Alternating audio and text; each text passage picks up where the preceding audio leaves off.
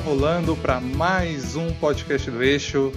Eu sou Henrique, aqui comigo no maior espírito natalino, Doug.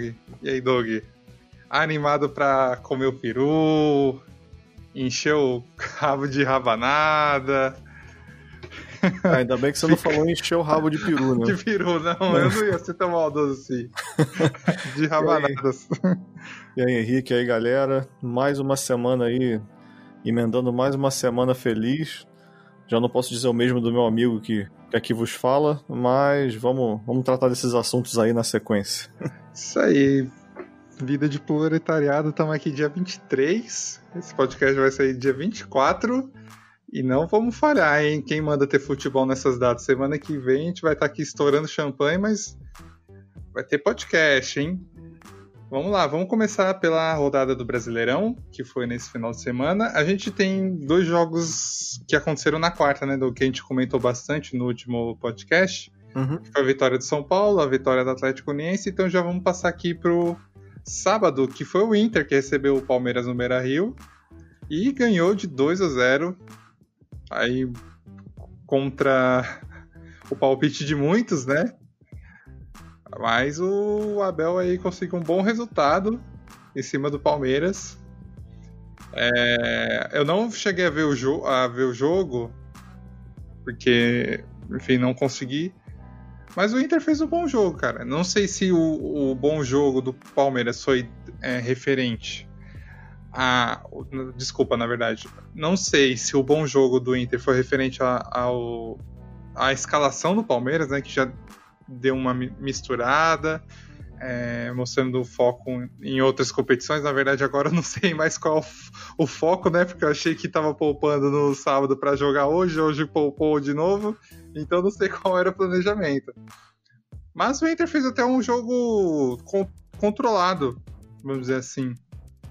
É, em cima do Palmeiras. Você acha, Doug, que esse resultado assim é aquela coisa, ah, tá focado mesmo nas, nas outras Copas e o Palmeiras é, mostra a carta de que não vai brigar pelo brasileiro, acha muito distante. Ou você acha ainda que é um, um, resultado atípico que o Palmeiras queria mesmo vencer e foi mais qualidade do, do Inter? Cara, eu não gosto muito de ficar em cima do muro, mas infelizmente vou ter que responder que foi um pouquinho dos dois. É, eu acho que tem sim influência do Palmeiras ter jogado, ter jogado com um time misto. É, e foi um duro golpe, né? Essa derrota. Eu acho que. Me parece que agora, com essa derrota, pode dar adeus a qualquer chance de título. Muito difícil, cara. Não é impossível matematicamente, mas é muito difícil. E também acho que foi um pouquinho do, do da vontade do Inter, né? É, pelo pouco que eu vi do jogo, o Inter optou por jogar mais defensivamente eu não vi o jogo inteiro, não sei se foi o jogo inteiro assim. Mas me pareceu ser um jogo daqueles que o Inter fechou um pouco a casinha e tentou ficar mais no, no contragolpe. É, aí o Palmeiras, por sua vez, que já estava com time misto, né, teve dificuldade para conseguir furar esse, essa boa marcação.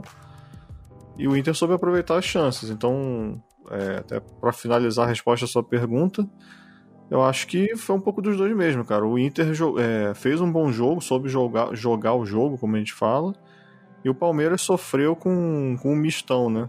O Abel até fez umas mexidas aí para colocar o time para cima, para tentar correr atrás, mas não, não surtiu muito efeito. Teve umas chances de gol e tal, mas não, enfim, não, não surtiu efeito.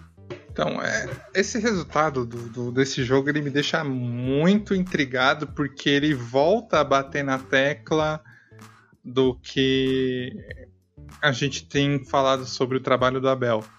Eu sei que é, pode parecer um pouco leviano da minha parte falar isso, principalmente depois das classificações que o Palmeiras teve tanto em quartas, né, ou, tanto nas oitavas como nas quartas da Copa, da Copa Libertadores. Mas era, vamos dizer assim, é, o primeiro adversário que o Palmeiras estava pegando que era um bom time. É, teve aquele resultado 3 a 0 contra o Atlético Mineiro e até como o nosso amigo Jeff lembrou, ele não não estava sendo comandado ainda pelo Abel, né? Era o interino, o Abel já estava assistindo o jogo, mas não era Abel. E ele não teve ainda um. Não tinha um jogo de alto escalão como foi o Inter. E ele perdeu.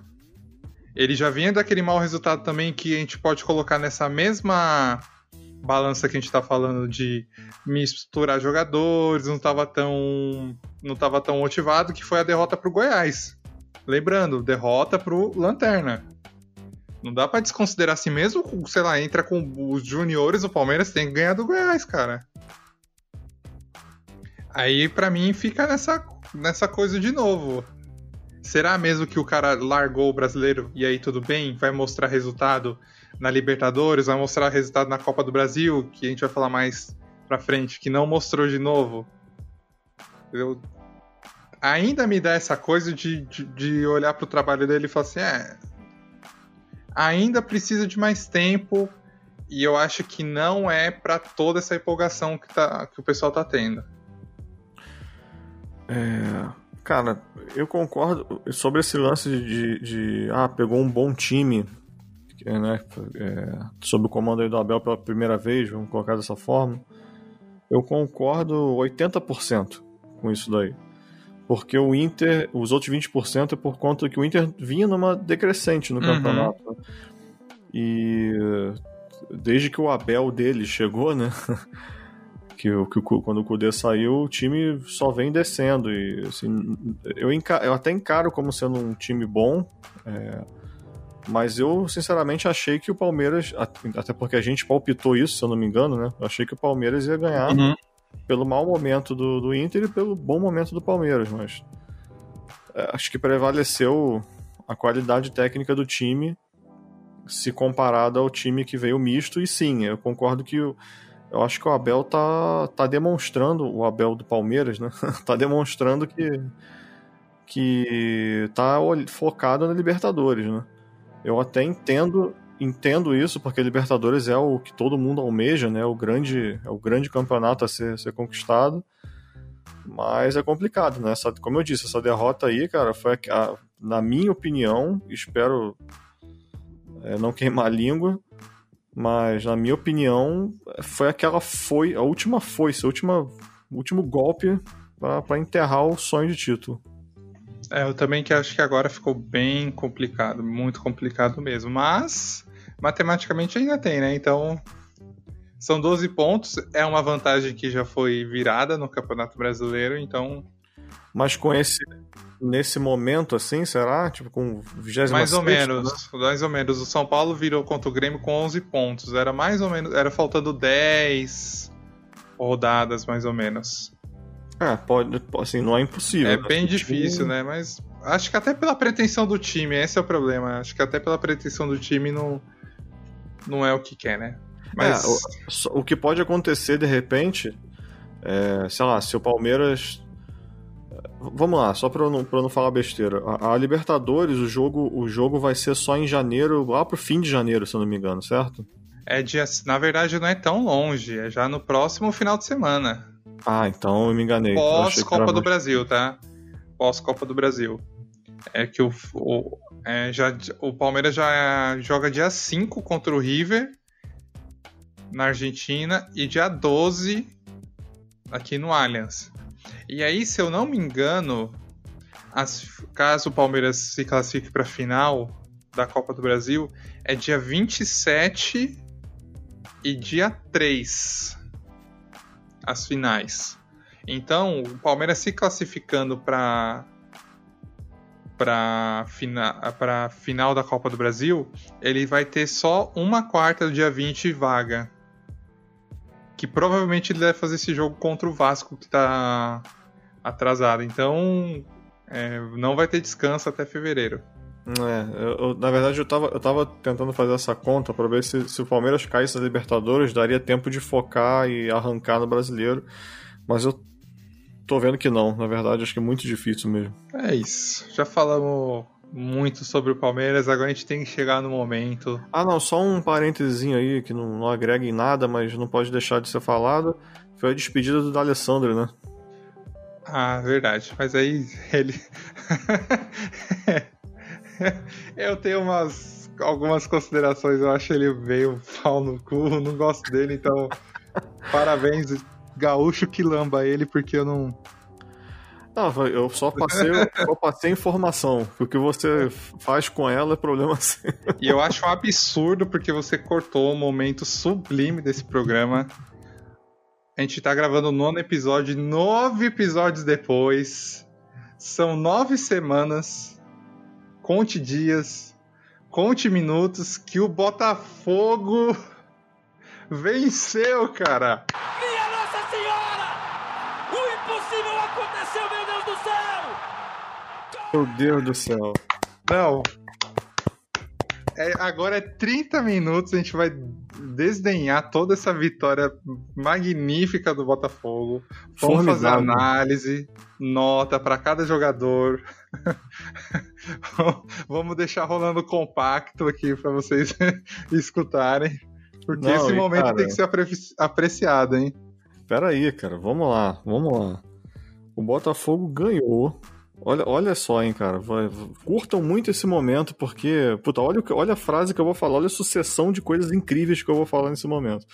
Botafogo ganhou de virada e com um gol sendo visto pelo VAR. O segundo gol da virada.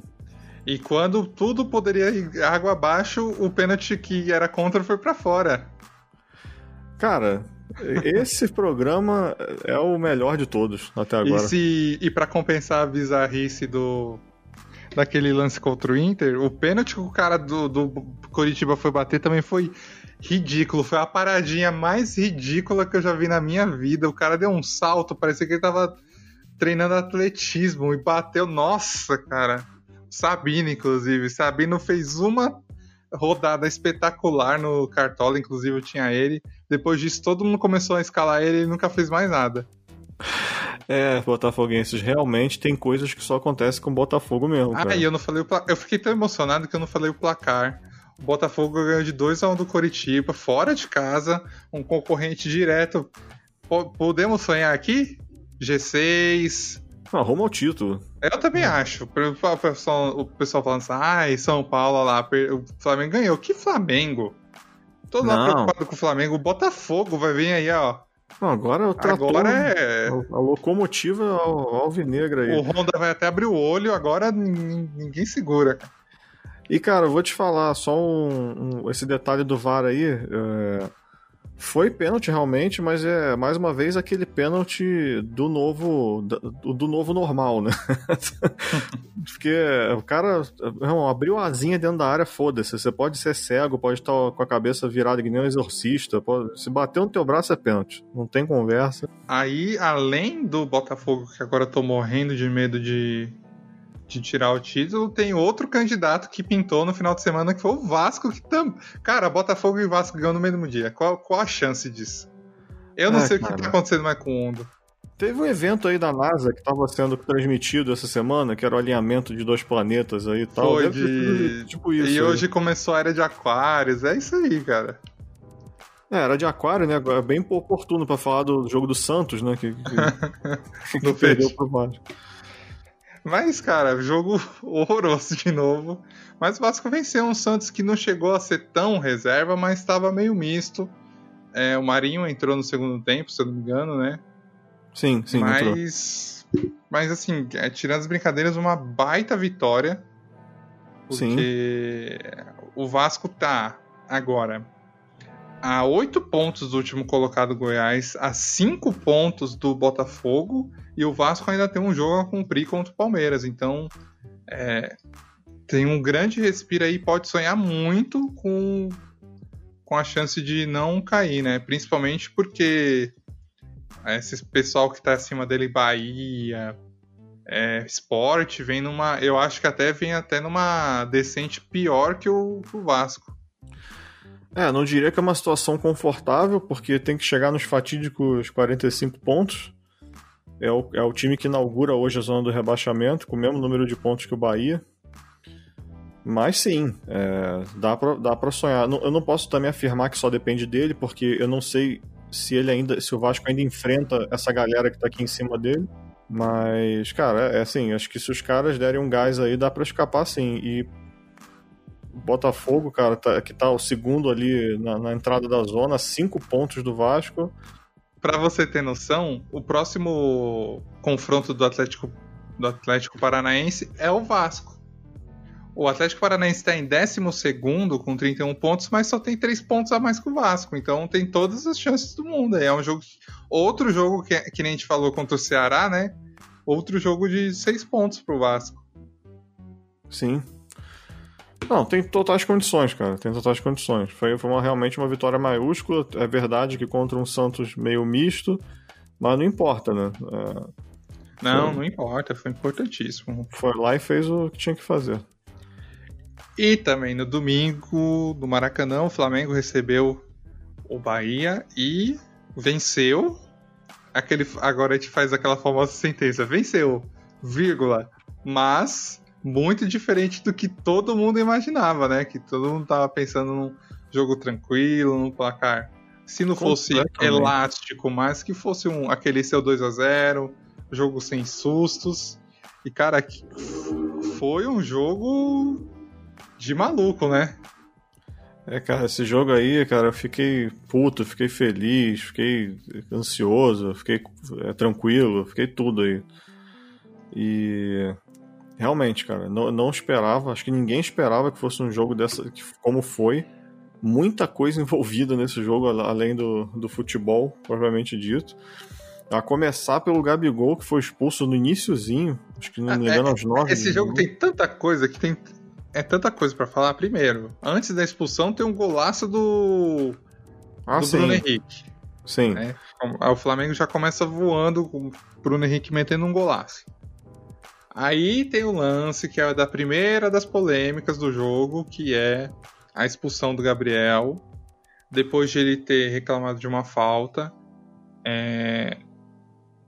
o juiz alega que ele foi xingado, mandou tomar caju e expulsou automaticamente é, o, o Gabriel. Eu vou dar uma resumida e a gente depois pinça é, as partes do jogo, né? Tá bom, tá bom. Flamengo com um a menos, mesmo assim continuou jogando bem e ampliou o placar 2 a 0 né, com o gol do, do Isla. E aí foi pro, pro, pro primeiro tempo com placar, mesmo com um a menos, com placar tranquilo, com dois gols de diferença. E aí, no segundo tempo, vem um furacão e varre o Maracanã com o Bahia, vem faz três gols em 12 minutos, vira o placar e, e aí parecia que, que todo o castelo de areia que o Flamengo estava conseguindo construir parecia que ia desmoronar tudo de uma vez. Sendo que um, gol, um dos desses três gols que viraram o jogo foi um golaço do Gilberto. Eu falei que o Gilberto ia fazer dois gols, outro no palpite. Só errei completamente o placar, mas eu falei que iria meter dois gols.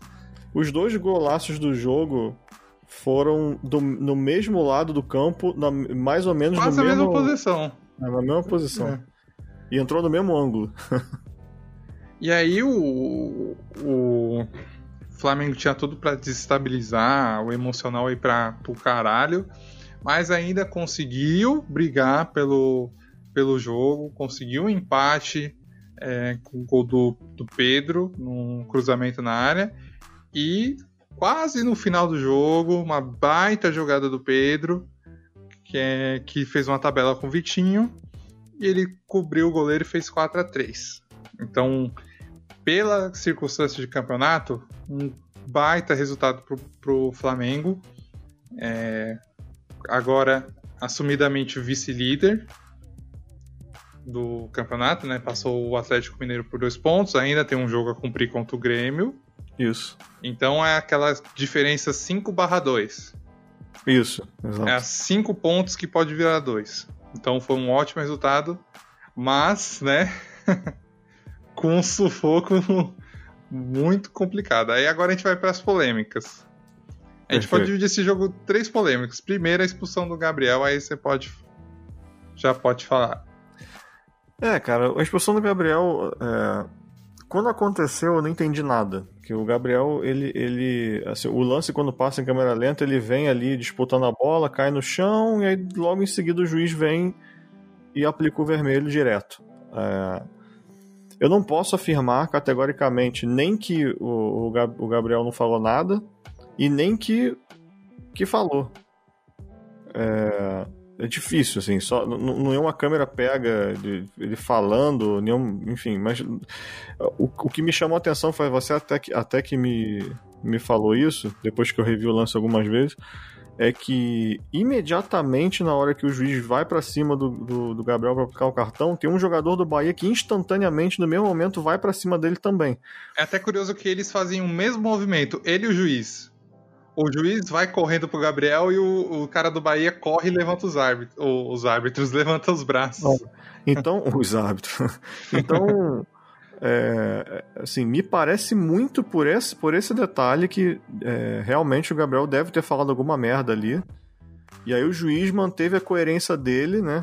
É, que, que, porque no ano passado, no mesmo jogo, curiosamente, Flamengo e Bahia, ele deu uma expulsão pro Bahia exatamente na mesma situação.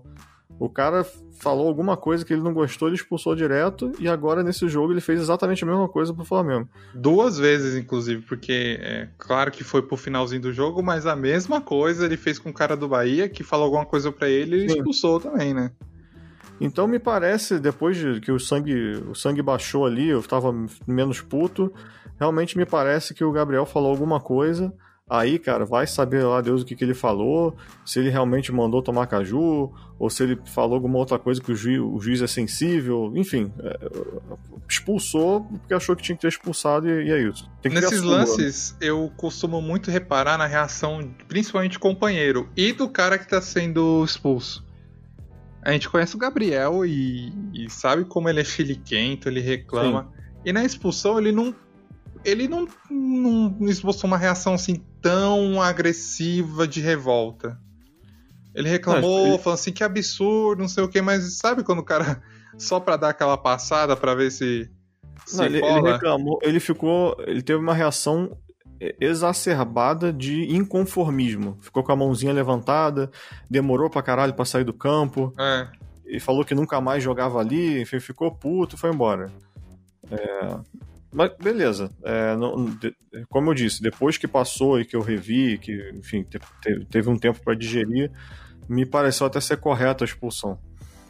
É, aí vamos para a segunda polêmica do jogo, que foi o lance lá com o Gerson, que eu acho que dispensa, dispensa né? Desculpa, comentários aí do, do que aconteceu, acho que todo mundo já viu. Mais uma vez, e, aí vou falar, vou dar minha opinião, depois você dá a sua em seguida, Henrique, mas não, mais uma vez, não posso afirmar que falaram alguma coisa, que o cara falou A, ou que não falou A, ou falou B, ou não falou B. Ninguém estava ali dentro do campo. Tem aí imagens de leitura labial que dos dois lados, inclusive, é, tanto do Flamengo quanto do Bahia, falando que o cara falou tal coisa. Cara, é, é assim, eu não vou julgar quem, quem tá certo quem tá errado, porque eu não tenho certeza de, de, do que foi falado do que não foi falado. Mas me parece, tá? Vou ser muito cuidadoso com as palavras porque é, é difícil hoje em dia. Me parece, pela reação do Gerson e, pelo que o Gerson, é, assim, como que eu vou dizer? Pela, não é nem conduta a palavra, mas pelo comportamento dele, tipo assim, até hoje, eu nunca vi o Gerson reclamar de nada que tivesse a ver com, com isso, entendeu? E para ele vir imediatamente depois do jogo e falar o que ele falou, alguma coisa ali aconteceu. Tá? Eu acho que o cara não ia chegar ali de graça num, num jogo contra o Bahia, de, de, não era nem um jogo tipo, sei lá, uma final de campeonato, nada. Um jogo ali de, de meio de, de segundo turno. O cara via instantaneamente falar o que ele falou, cara. Alguma coisa ali aconteceu, tem que ser apurado. Eu só acho que tem que haver uma apuração séria, porque se aconteceu o que estão dizendo que aconteceu, é pesado, entendeu? Essa é a minha, minha, minha opinião. Aí queria ouvir a sua aí. Não, a minha é, é muito parecida com a sua. É, eu gostaria de falar mais sobre o assunto porque eu acho que é importante, mas Na atual é, momento do caso, a gente está gravando aqui dia 24 e aconteceu no sábado. É, é, ainda não se tem é, muito o parâmetro do que aconteceu, principalmente por conta do que você falou, de que está vendo análise. É, o Flamengo já falou que, que tem um instituto comprovando que houve um, uma ofensa racista e o Bahia alega que tem também foi encaminhada é, para um especialista que não identificou. Então isso é o, é o, ponto bastante complicado. Então a gente não está querendo aqui aprofundar no assunto, não é porque não acha que o assunto é importante, é porque ainda faltam é, materiais. Porém, você quer, pode complementar se quiser falar alguma coisa. Não, não. É, só ia falar que, tipo assim, é melhor, é melhor não aprofundar do que falar merda, né? É Isso, exatamente. Porém, quando a gente fala de racismo, é, o presidente do Bahia ele falou muito bem isso logo na entrevista quando acabou o jogo ou no fim da noite do jogo. Nesses casos, a, o testemunho da vítima a gente tem que considerar muito. Assim como é um caso de homofobia, assim quando é um caso de, de feminicídio, de estupro, a gente sempre, primeiro, ao contrário do que o Código Penal fala de que a presunção da inocência é, é, a máxima, eu acho que nesses casos a gente tem que ficar do lado. Posso estar me queimando, mas acho que a gente tem que ficar do lado da vítima até que se prove o contrário. Pelos, pelo contexto geral social do que a gente vive, é, enfim, é só isso que eu queria passar. E, e aí, quando tiver um, um parâmetro mais profundo para frente, aí a gente vai retomar esse assunto com certeza, porque é uma coisa que é um, é um absurdo tão gigantesco que não dá para não dá para passar um pano, né, no futebol. É, é, ridículo. Agora, se tem uma coisa que eu tava, tô com vontade de falar que não depende do desenrolar da história, se, se o jogador do Bahia foi inocentado ou não, é a postura grotesca do Mano Menezes. Independentemente de ter acontecido ou não, o cara não pode ter aquela postura que ele teve em campo num possível caso de racismo, cara. Porque para mim, o primeiro cara que teve uma atitude racista naquele, naquele jogo foi o Mano de desconsiderar de uma forma tão absurda uma reclamação de racismo, cara. Você não pode falar para um jogador que é birrinha, que ele tem que jogar bola quando ele tá fazendo ele uma falou, posição de racismo, cara. Malandragem. Malandragem, ah, malandragem. É um absurdo, é. é um absurdo tremendo. Ele não precisa também, ah, falar pro Gerson, é, todo do teu lado e foda-se meu time, né? Isso nunca vai acontecer. Só que escuta, conversa com o cara, né? Pelo menos tenta entender o que ele tá falando. Não ter essa postura ridícula e. Ainda bem que ele foi demitido. Não foi demitido por essa questão que o Bahia deixou claro, foi pelo rendimento também que é pífio. Mas, assim, eu...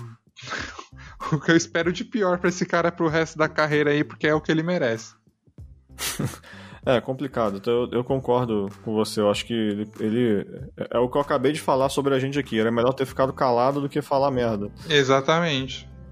É, mas também, cara, por outro lado, não, não estou justificando e tão pouco defendendo, principalmente, mas eu, eu até compreendo, vai, que o cara ali de cabeça quente, com sangue fervendo, no meio da. O cara, sei lá, fala merda e tal, mas enfim, eu, eu também acho que o cara podia ter ficado quieto e, e seguir a vida. Vamos voltar pro, pro futebol que a gente é, ganha mais? E a terceira, qual é a terceira polêmica que você acha que é?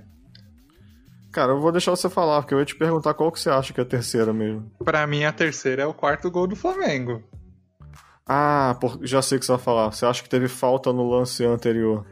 Assim, eu acho um lance complicado. Não, não acho que é o lance de que você fala assim: Bahia foi roubado ou Flamengo foi beneficiado. Mas eu acho que a origem do lance é no mínimo duvidosa e o que me, o que me surpreendeu é que não houve nem análise do VAR. Assim, a gente tá vivendo um VAR que qualquer coisinha os caras já param pra olhar. Eu achei estranho esse lance não ter sido revisto. Mas. Cara, vou te falar que. sendo bem sincero mesmo, assim, sem clubismo nenhum, eu nem percebi se teve essa falta. Eu tô até, pra você ter uma noção, tô botando aqui o lance para ver enquanto a gente tá conversando de novo. Se você. Eu vou até comentar em cima do lance. Se você ver, é uma jogada típica do Bahia cavar uma falta, né? A bola estourada para cima, o Felipe Luiz vai disputar a bola com o Rossi e ele faz a proteção. Só que é, quando é uma falta cavada, o não é o agressor, mas a, a, pessoa que sofre a falta ou que pretende sofrer uma falta, ela normalmente faz um, um, uma projeção do corpo para cair. Isso vale para pênalti, isso vale para disputa de bola, para carregar. Normalmente ela dobra as pernas esperando o contato. Então, quando um atacante cai na área, ele tá com a perna dobrada esperando o contato. Ou o atacante, nesse caso o Rossi, ele deveria deitar por cima do corpo do Felipe Luiz, que o Felipe Luiz naturalmente vai apoiar os braços no ombro, ele cai e, entre aspas, ganha falta. Só que você perceber no lance, há um salto do Rossi. Ele não cai naturalmente, ele meio que ele sofre um pulinho, você vê é, que ele tem um movimento de não é levantar, mas ele é empurrado. Por isso que eu acho que fica a dúvida falta, porque normalmente esse movimento do corpo é feito por outro corpo, que seria o braço do Felipe Luiz. Cara, enquanto você falava, eu revi o lance aqui umas cinco vezes aqui. É, inclusive, uma câmera ruim, porque. É, foi... Não, a câmera do jogo é péssima. Não teve nenhuma, nenhum replay para mostrar essa disputa. Isso que, que é foda. Mas, assim, eu, eu, minha, minha opinião, tá? Eu não sou dono da verdade, não sou dono de porra nenhuma, na verdade. Mas. É o tipo do lance que tanto poderia ser falta como, como não como poderia. Como não poderia. Sim. É. O juiz interpretou que não foi, cara, eu, eu tô com ele, porque sem clubismo mesmo, cara. Se o nego vai rir aí, porque eu sou flamenguista e tal. Mas eu achei uma disputa de bola mais, mais intensa ali. Não achei que o Felipe Luiz, sei lá, empurrou o cara. Acho que os dois estavam ali se brigando por espaço e o Felipe Luiz ficou com a bola. Mas se o juiz tivesse marcado essa falta, também não, não acharia errado, não. É interpretação, cara. Eu. eu Bom, é uma polêmica de qualquer forma, a gente não estaria discutindo, mas, cara, eu acho que o gol foi, foi legal. É, não teve nada de, de, de, ruim, de errado nisso aí, não. Eu só queria fazer dois destaques aí é, sobre os dois gols do. os dois últimos gols do Flamengo. Já que a gente está falando já do. indo para a reta final de comentar esse jogo. É, na verdade, eu queria falar três coisas. A, a primeira é o, a postura do time tendo tomado uma virada em 12 minutos e não, não tendo entregado os pontos ainda com um a menos. O time continuou indo para cima, continuou jogando o que sabe jogar. Isso foi um ponto positivo. É, quando tomou a virada, eu tava putaço, achando que. Eu tava naquele modo que todo mundo fica, né? Tipo, ah, foda-se essa merda, não vou mais ver nada, foda-se Campeonato Brasileiro, nunca mais. É aquela, aquela velha história quando você, quando você fica bêbado, você fala, nunca mais vou beber. Foi isso que foi esse sentimento. E Flamengo continua indo para cima. Aí vem o meu segundo comentário que eu queria falar dos três, que é o gol do empate. Poucas pessoas devem ter percebido isso, mas foi pura inteligência do Felipe Luiz o gol. Porque ele, ele toca a bola para trás e ele corre fazendo um movimento de ficar paralelo à zaga que foi perfeito. Assim, ele ficou livre. Ele se colocou livre ali naquela posição. Se quem tiver curiosidade de ver o lance de novo, é, eu, eu acredito aí 80% do, do, do gol de empate pro Felipe Luiz. É isso que eu falo para você quando a gente fala em off, que é um jogador muito inteligente, cara. O cara se movimenta com uma inteligência muito absurda, na minha opinião. E o terceiro gol, que é o. Só pra fechar aí os comentários, cara, aquela assistência do Pedro ali é coisa de. Foi o quarto, o quarto. É, eu, eu falei terceiro, então desculpa, uhum. o quarto gol foi. Cara, aquela assistência ali foi coisa de Tsubasa. Esse jogo só mostra o que eu tenho falado tanto, tantas vezes aqui. É um absurdo. Ab... Sem brincadeira, absurdo Pedro ser reserva do Gabriel, cara. Não dá. Arruma. Se quer jogar com, a... com o Gabriel, não quer colocar ele no banco, joga com 4-3-3, joga com o Bruno Henrique, coloca ele no lugar do Bruno Henrique. O Pedro não dá para ser reserva. O Pedro tá jogando muito, muito, muito, muito acima do que o Gabriel. Muito Esse mesmo, ano, tá? 2020. Eu não tô falando que o Gabriel joga nada, que o ano do ano passado dele foi um absurdo. Mas esse Sim. ano o Pedro tá jogando muito, muito mais do que o, do que o Gabriel, cara. Muito, cara. Que jogador, cara. E muito feliz do Flamengo ter, ter se mexido para comprar o, o, passe dele. Cara, é isso. É... O Flamengo mostrou esse jogo aí que todo mundo achou que ia ser tipo, ah, o Flamengo vai passar o carro, não sei o quê. Cara, o, o, pelas circunstâncias do jogo, Gabriel sendo expulso logo no início, e polêmica, o caralho a quatro, não sei o quê tomando virada em 15, em 12 minutos, cara, o Flamengo mostrou que tá sim na briga pelo título. É, embora tenha uma vantagem ainda considerável para São Paulo, com um jogo a menos, é verdade. É, e tem, já tem gente dizendo aí que o Flamengo só depende dele para ser campeão, né? Porque, teoricamente, se ganhar todos os jogos né, e, e, e conseguir ganhar o jogo atrasado, a última rodada é contra o São Paulo. Hum.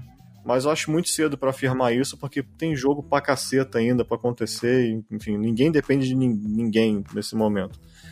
E é isso, vitória maiúscula aí. Muito bom. E para fechar a rodada, na segunda-feira, o Corinthians ganhou do Lanterna. A gente brincou no outro podcast que ia ser 1x0 chorado, e foi 1x0 chorado, só que o famoso 2x1. É, que o Corinthians saiu perdendo no gol muito rápido do, do Fernandão, atacante do Goiás, mas ele conseguiu o um empate rapidamente. E no segundo tempo, o Jô fez 2 a 1 Não tenho muito o que falar do jogo, foi um jogo, assim, bem Corinthians. Aproveitou os lances. Pode falar então. Não, eu tenho uma coisa para falar, cara. O, o Casares caiu muito bem nesse time. O Casares, ele é bom. Ele é bom. Quando ele quer jogar. Sim, e ele quis jogar nesse jogo, por isso que eu tô falando é. isso. Só o, que assim, o... ele tem. O, o Casares tem, é jogador de prazo de validade, cara. Infelizmente. Vai ter uma hora aí que ele se der, não tiver mais tesão em jogar no Corinthians, acabou. Ah, tem que vamos, aproveitar enquanto ele quer, né? Vamos ver. Mas nesse jogo aí, cara, os dois gols do Corinthians foram assistência dele e teve um gol anulado que também foi assistência dele. Então o cara, o cara comandou a partida ali. O Corinthians não fez um jogo vistoso, mas posso te dizer que, cara, pelo que eu vi, o Corinthians jogou bem. E Sim, coisa que não, não tá acontecia. Já tá, tá. Aqui o Palmeiras é o sexto que abre o G6, tá 41 pontos. O Corinthians tem 36. Tá 5 pontos do G6, se não me engano. Isso, é isso, isso. Já pode sonhar, cara, com o G6. Dá. Dá muito. Mancini, cara, parabéns, porque até agora conseguiu dar uma reerguida no time. Eu falava nos episódios anteriores que o, o Corinthians estava flertando ali com a, com a parte de baixo, com o rebaixamento, mas, cara, não chegou nos 45 ainda, né? Faltam hum. quantos? Deixa eu ver aqui. Faltam. Nove. Nove pontos. É isso? Isso. Ah. Mas, cara, eu, eu, já, com certa tranquilidade, já afirmo que não briga mais, não, não tem mais risco de rebaixar, não. Acho que esse time aí faz nove pontos no, nos jogos que faltam e, e acho que com, talvez aí consiga até pescar uma sexta, quinta posição, quem sabe. Então, vamos lá, vamos fazer os palpites aqui da próxima rodada, que é a 27 rodada, que vai começar no sábado. É, o primeiro jogo aqui é o Fortaleza, que vai receber o Flamengo às 19 horas. Se eu não me engano,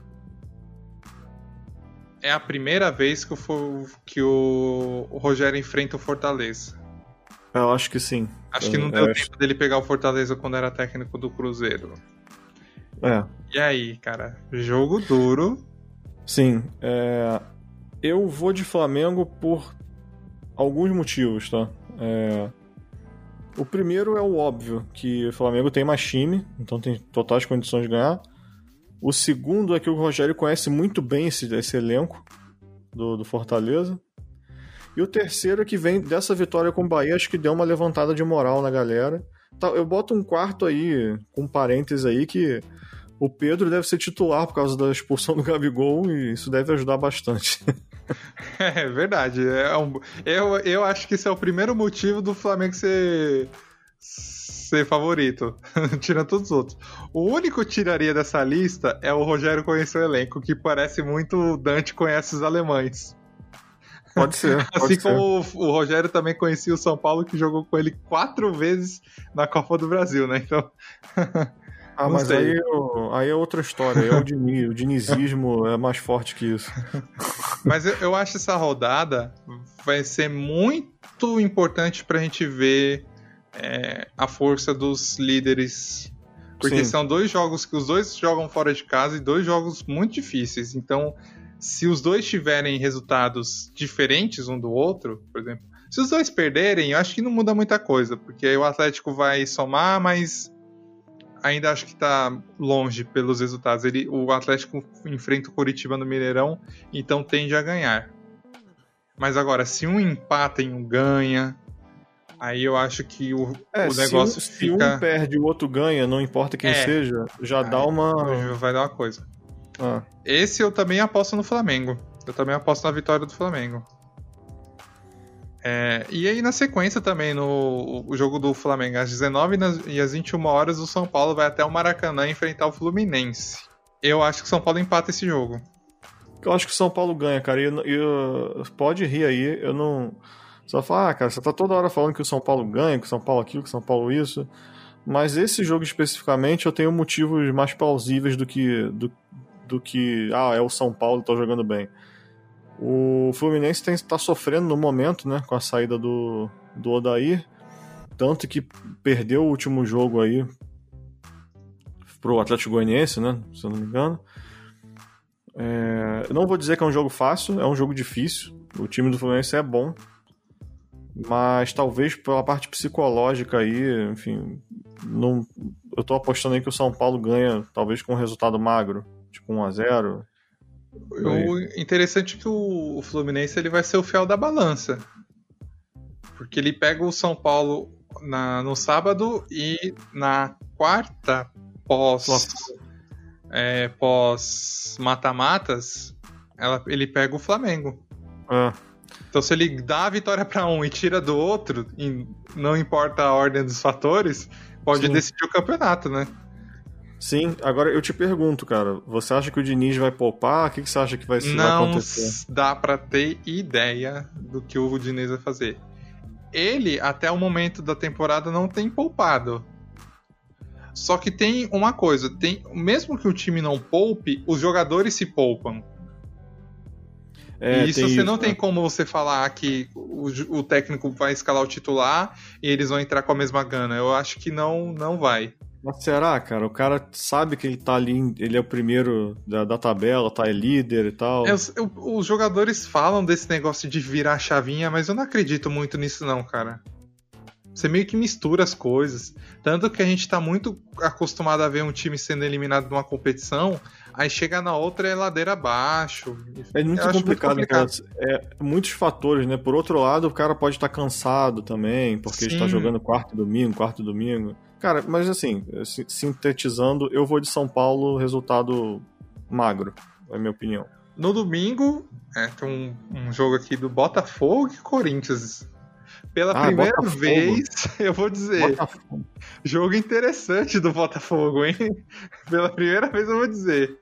Meu amigo, o Botafogo só para no Mundial. É, Botafogo É um jogo de vida ou morte pro Botafogo e pro Corinthians.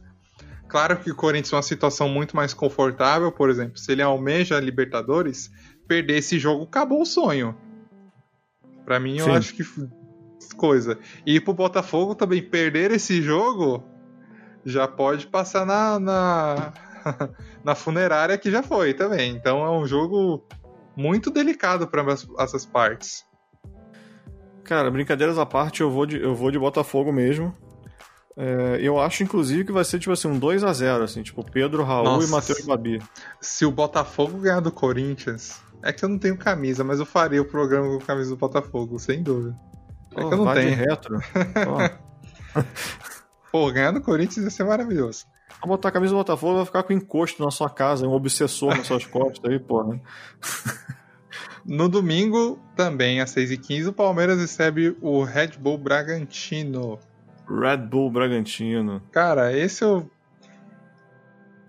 Cara, eu não sei. É pela chances primeira vez eu não sei. de dar, de dar zica pro Palmeiras. Eu acho que não vai entregar a paçoca de novo. Eu não sei, cara. Essa é a primeira vez que eu fico muito indeciso pra, pra palpitar. Não, Esse eu vou, eu vou com o Palmeiras. eu vou de empate. Santos e Ceará na Vila Belmiro. Jogo complicadíssimo pro Santos, hein? É, cara. Ceará que vem de uma ótima vitória no, no clássico contra o, o Fortaleza, inclusive. Hum, se eu olho, eu tô olhando aqui até, olho o escudo dos dois times, eu não consigo falar Ceará, cara. Eu vou de Santos, desculpa. É, eu também vou de Santos, mas entendo qualquer outro resultado nesse. E como a gente já tinha comentado anteriormente, Atlético Paranaense e Vasco.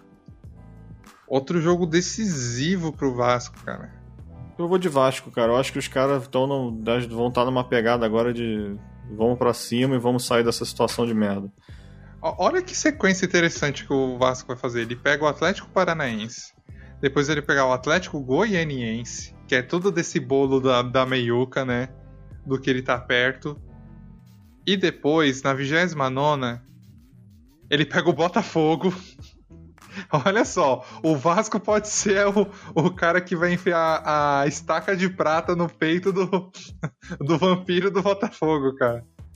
Porra, cara, mas ainda não é bem assim, né? Quando chegar, chegando nesse momento, o Botafogo já tá cheio de estaca, tem estaca na mão, no braço, no, na perna. E depois o Vasco. Olha, meu, eu tô surpreso com essa sequência. O Vasco vai pegar a nata do, do ruim do campeonato, mas que são os adversários dele. Depois o Botafogo ele pega o Curitiba. Depois do Curitiba, ele pega o Bragantino. Também tá naquele bolo. Ou seja, parece que o Vasco jogou com todos os fortes. Depois ele pega. Aí, só no dia 24 de janeiro, que ele vai pegar o Atlético Mineiro. O Atlético Mineiro. Ou seja, tem uma, uma sequência que, o, as, tirando as brincadeiras, que Quantos o Vasco jogos? pode. São. Aqui, Dessa sequência. São um, dois, três, quatro, cinco. É, o sexto jogo é contra o Atlético Mineiro. Ele pode resolver a vida dele no campeonato. Cara, 15 pontos. Se ele consegue esses 15 pontos aí. Não, 10 pontos. 10 pontos, ele tem hoje 28, 38. Ele vai conseguir uma, uma, duas vitórias pro resto do campeonato e tá, tá livre.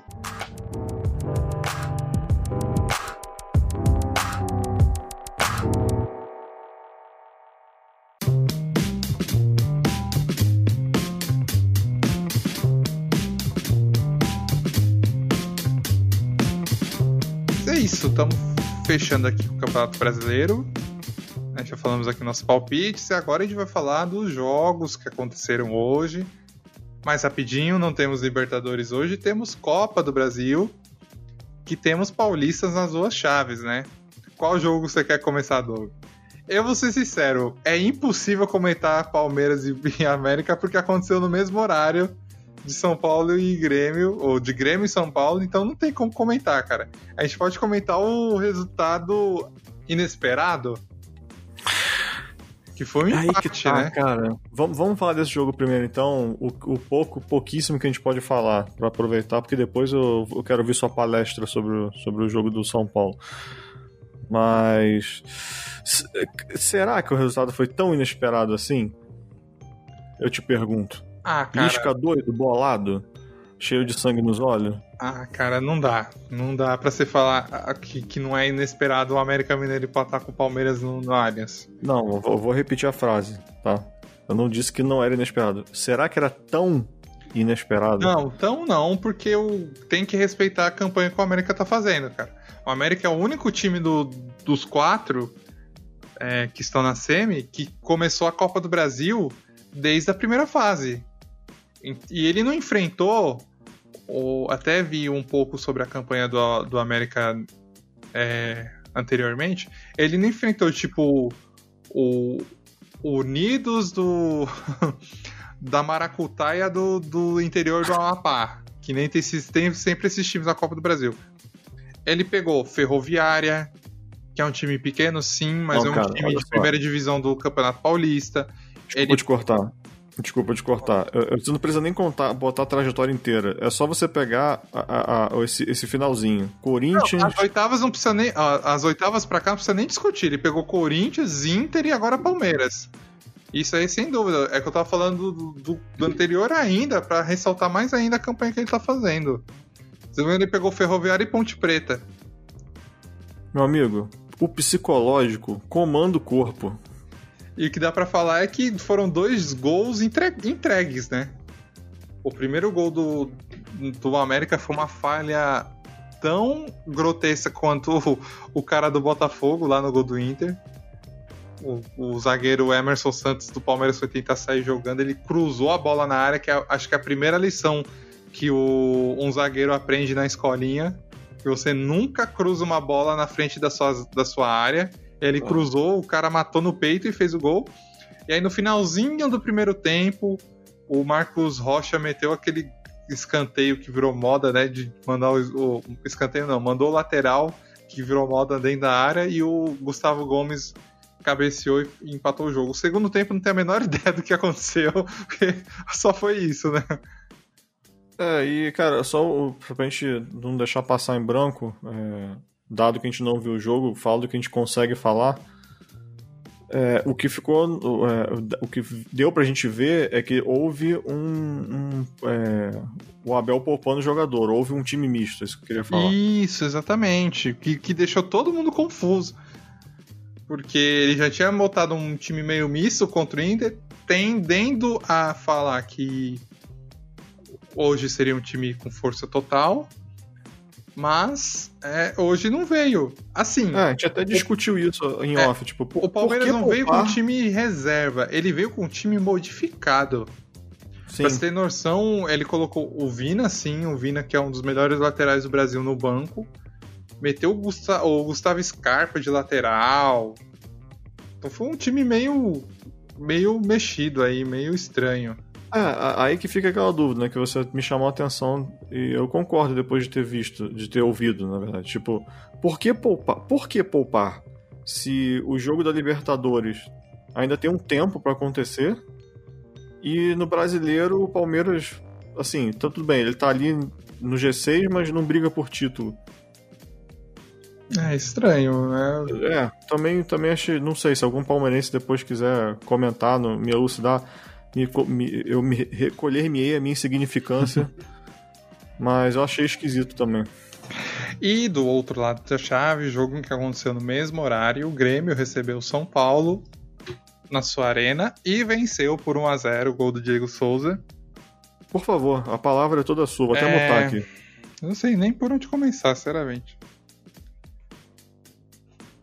É muito complicado eu falar que o São Paulo jogou bem fora de casa contra o time duríssimo e perdeu. Porque foi exatamente isso que aconteceu. O primeiro tempo foi um jogo muito duro, jogo que não a bola não rolava, é, as jogadas eram sempre interrompidas com falta das duas partes, o que só favoreceu o Grêmio, que nitidamente veio com essa proposta de jogo: não deixar o São Paulo jogar na força física e fazer os chuveirinhos, mandar a bola na área, sabendo que tem um centroavante bom, né, de corpo, que consegue... É a escola sulista, né? A escola sulista de Copa, de, de jogo de Copa. É, exatamente, copeiro, cara. E fez um... O jogo, o primeiro tempo foi horrível. No segundo tempo, durante os 20, 25 minutos, São Paulo fez o que ele tá fazendo o ano inteiro. Colocou a bola no chão e começou a a, cara, não, não é prepotência falar. O São Paulo colocou o Grêmio na roda. Em 15 minutos te, teve duas jogadas. Teve duas jogadas, a primeira uma tabela linda que o Daniel Alves fez com o Igor Gomes ou com o Sara.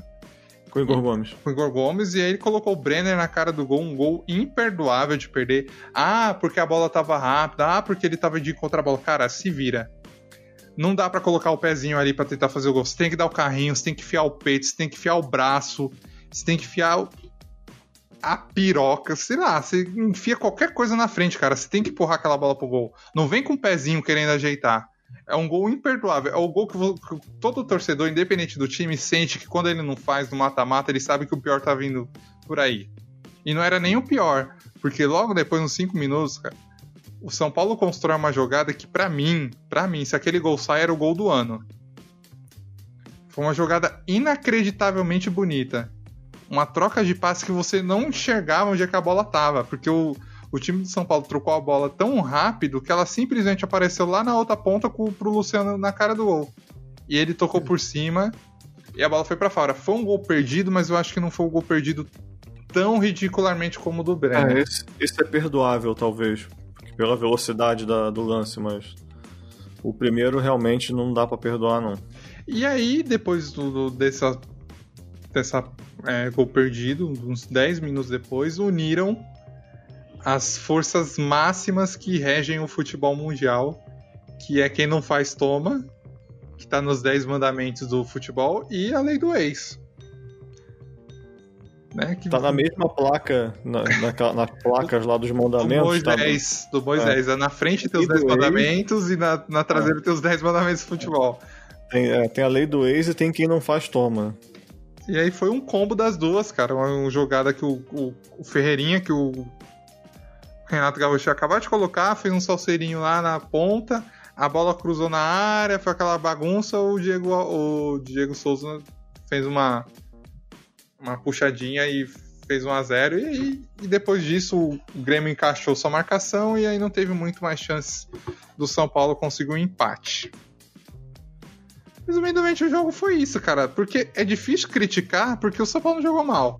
Pelo que propôs, cara, é que eu, é que eu tava te falando. O Grêmio jogar no Morumbi agora com 1 a 0 a favor dele, fudeu. Fudeu, porque é tudo que o, que o Grêmio precisava. Calma, Botafoguense. Calma. Não é, cara, não é Botafoguense, cara. Esse time é cinco vezes campeão da Copa do Brasil jogando exatamente desse jeito. Acho que tá muito complicado. Muito. Esse time era é, duas vezes. Duas Ele é bicampeão da, da Libertadores? Tricampeão da Libertadores. É, tricampeão, desculpa, desculpa aí, galera. Ninguém do Sul essa porra mesmo, então. ele era tricampeão da Libertadores e, e você viu o que aconteceu ano passado e esse ano, então isso não, cara, não quer dizer nada. É, não sei, cara, não sei, acho que vai ser muito. Acho que o São Paulo. Você quer que eu fale do jogo ou não? Você tem mais alguma pode coisa para acrescentar? Não, pode falar, por favor. Tá, eu não vou nem falar de, do, do jogo da volta ainda, vou começar do início, ao invés de começar do fim. É, concordo com você, o São Paulo jogou bem. É, o, o, primeiro tempo ele foi muito pegado, muito em função disso que você falou, o Grêmio amarrando o jogo na força física. É, São Paulo mesmo assim demonstrava é, mais qualidade e tinha mais volume de jogo, tanto que nos dois tempos teve mais posse de bola e tentou fazer o que sabe fazer no primeiro tempo, troca de passe rápido, mas não conseguia encaixar por causa dessa marcação mais, mais dura aí né, do, do, do, Grêmio. É, no segundo tempo, o São Paulo melhorou consideravelmente, porque começou a, é, começou a ter espaço para fazer o que sabe fazer. Eu não sei se os caras do Grêmio cansaram ou se eles mudaram a estratégia, enfim, mas dando o espaço, o time começou a botar a bola no chão e foi o que você falou, cara. Os caras envolveram o Grêmio só deu São Paulo quase que o jogo inteiro. É, esses dois lances aí que aconteceram um em sequência do outro, cara, muita infelicidade não ter feito gol. O primeiro eu também concordo que é imperdoável. Se fosse no meu time, eu estaria até agora puto xingando aqui, falando que o cara é um merda, não sei o quê. Porque, cara, ele tem que ocupar aquele espaço ali. A bola passou a um pentelésimo do pé dele. Se ele tivesse, cara, um pouquinho mais de força de vontade, ele encostava naquela bola. O, o segundo gol perdido foi o que eu falei. Acho que dá pra, dá pra dar uma, uma perdoada, entre aspas, aí, porque o lance realmente foi lindo, foi muito rápido. E puto, o cara, o Luciano tentou ali botar a bola pro gol do jeito que, que veio e foi infeliz. Isso acontece. E, cara, realmente a bola pune, né? Os caras tanto, tanto se defenderam que conseguiram numa jogada. É, numa das poucas jogadas de ataque que eles tiveram, o. É Ferreirinha, né? Que você falou o nome Isso. do cara. Ferreira. Ele conseguiu ficar com a bola ali no. Não deixou a bola sair, né? Ficou rente ali a linha de fundo, conseguiu fazer aquela jogada de ultrapassagem paralela à, à, à linha de fundo. Cara, quando essa jogada sai, eu tenho uma teoria que quando essa jogada. Quando acontece uma jogada dessa que o cara consegue invadir a área é, correndo paralela à linha de fundo e, e, olha, e consegue olhar para dentro da área, é 70% gol, assim. Porque ele vai tocar para alguém que tá ali chegando que nem um canhão ali para botar para dentro. Não foi o caso, porque a bola ainda foi resvalada ali, mas é o Diego Souza deu a puxetinha ali, fez 1 a 0 é, cara, eu só vou discordar de você. Eu acho que você tá falando mais com o coração de torcedor do que com a razão. Porque 1 a 0 é assim. É, Tudo bem, é um bom resultado pro Grêmio? É um bom resultado pro Grêmio, porque o Grêmio sabe jogar defensivamente, a gente viu isso hoje e tudo mais. Mas o São Paulo tem futebol para conseguir reverter isso no Morumbi. E eu não acho que. O meu ponto é o seguinte: não é uma causa perdida, sacou? Acho que não é tipo fudeu, acabou. Eu acho que o São Paulo tem condições de reverter. Se vai reverter, aí é outra história. Só vamos saber na quarta-feira. É, é isso. isso. Eu só vou fazer um, um PS aqui. Puta partida do Daniel Alves de novo, cara. Jogou Jogando muito. muito. Os últimos dois. Jogou muito também. Quem? Juan Fran. Jogou o muito Juan também. tá sendo regular nos, nos últimos jogos. Tá fazendo, mas o Daniel Alves, os últimos dois meses, cara, tá fazendo uma partida melhor que a outra. Tá jogando. Agora sim ele tá sendo o que todo, todo mundo tava esperando dele no meio de campo, que é ser o cara que, que fica com a bola, né? A bola é dele no meio de campo. É. Agora a gente tem que falar quem passa, hein? Vamos cravar aqui os finalistas da Copa do Brasil. Ah, vamos ver se eu vou tomar chupas ou se eu vou ser ovacionado por duas pessoas que ouvem o programa. Cara, eu acho que dá a final aí Palmeiras e São Paulo sim, cara. Vai ter a final paulista. Eita. É isso, não tenho mais o que falar, pode, falar. São Paulo e Palmeiras? Cara, acho que é o, mais, é o palpite mais difícil da minha vida. Uma das duas eu vou errar. Então, eu vou falar aqui. Que eu vou, vou tomar pedrada de qualquer jeito de um dos lados. O foda é se eu errar as duas, né? Vai ser uma piada. Ah, mas, cara, quem palpita tá sujeito a erro. Vai passar a América Mineiro e vai passar o São Paulo. São Paulo e América Mineiro. Ambos vão passar nos pênaltis. Porra, você foi mais, mais específico ainda do que Ambos eu. vão passar nos pênaltis. Acho que vai ser um, um ano novo aí que todo mundo vai passar mal, cara. É, eu acho que vai ser São Paulo e Palmeiras e ambos, é, tanto São Paulo quanto Palmeiras, vão ganhar os seus jogos de volta é, e não vai ter pênalti porra nenhuma. Esse é meu palpite. Mas é, meu palpite é esse, tá, galera? Não tô voltando atrás. Só vou fazer um adendo aqui. Mas existe um mundo aí, como diz um streamer famoso aí do, que eu sigo na Twitch, existe um mundo, né? Onde o América enfrenta o Grêmio. Existe. Tá? É a linha temporal, a gente só precisa saber como se ela. se é essa que a gente tá vivendo. Mas eu acho que o mundo que vai acontecer é o que o vai ter a final paulista e vai Nossa, ser um agora vou ser sincero. É a final que eu eu me revolto se acontecer. Quando que, que, que, data que é a final, cara? Vamos, deixa eu ver aqui. Eu acho que é 27 e 3 de no, fevereiro, se eu não me engano. Fevereiro, mano. Eu vi um que ia ter um respiro a Copa do Brasil. Ó, pode anotar aí, cara. Se a final for a final paulista, faria o máximo possível para que nós, nós dois assistamos o jogo juntos. Os aqui, dois ó, jogos. Deixa eu ver se tá carregando aqui a página. Não, não tem data. Mas eu, eu vi em algum lugar, cara. Não é na sequência, tipo assim, dia 3 é, resolve, né? Ou, perdão, dia 30 resolve a volta e aí, tipo, na outra quarta já vem, porque a Libertadores entra primeiro. Então, com certeza é pós-Libertadores. É... Mas então, só complementando o que eu tava falando, eu, eu me oponho a, a, a final ser Grêmio e América. Eu acho que ia ser a pior combinação de final possível. Ia ser um dois jogos, dois times que joga para trás, eu acho que ia ser horroroso. Pra mim, se for pro, pro Grêmio passar, que passe o Palmeiras. para dar uma disputa de bola. Porque para mim, Grêmio e América vai ser horroroso. Não, cara, ó, Palmeiras e, e, São Paulo. A gente tenta assistir os dois jogos juntos eu vou, vou mais além. A gente, vamos conversar aí em off depois se a gente não faz um react da gente assistindo não, essas Não, cara, pelo amor de Deus. Você tem noção que tem 20 anos que o meu time foi pra Copa do final da Copa do Brasil? Tenho noção, cara. Pelo amor de Deus, eu morro, cara. Eu morro. Nossa, ó, eu vou falar, São Paulo. Se não for pra ganhar essa porra, cai agora. eu não vou aguentar perder outra final, não, cara pro Palmeiras ainda. Não, puta que pariu. Pelo amor de Deus, não dá não. Perde agora. Se for pra saber que a linha temporal e perder pro Palmeiras a final da Copa do Brasil, perde agora. Quero comentar, cara, eu. Desculpa, mas agora falando sério mesmo, assim. Se tiver, a gente tem que chamar logo. Não importa qual for o resultado que vai acontecer depois da final, se for realmente São Paulo e Palmeiras, enfim, não importa quem seja o campeão, vamos chamar o Jeff de novo aqui para comentar com a gente. É, pretendo. Tô pensando nele por causa da Libertadores, porque senão o podcast vai virar dele. Se, se o Palmeiras for pra final da Libertadores e a final da Copa do Brasil. Se você ganha as duas, aí pronto. Aí acabou. É caralho, a gente tem o poder de cortar o microfone aqui, ele fala só quando a gente quiser. Não é assim que funciona, não. Mas é isso, né, gente? É isso. Esse nosso é... podcast aqui. Semana que vem tem mais, porque tem muito futebol ainda. Quem mandou dessa pandemia do caralho, agora a gente vai estar tá falando de futebol até o ano acabar. E, né, estamos aqui. Esse programa está sendo gravado na antevéspera do, de Natal. É, possivelmente vai estar tá no ar aí a tempo de. Vai, quero ver todo mundo na ceia de Natal colocar lá o podcast para rodar. Isso aí, cara. Feliz Natal a todos. É... Se seu time perdeu, se ganhou, não importa, tá? O que importa é, é que, que, você não é botafoguense.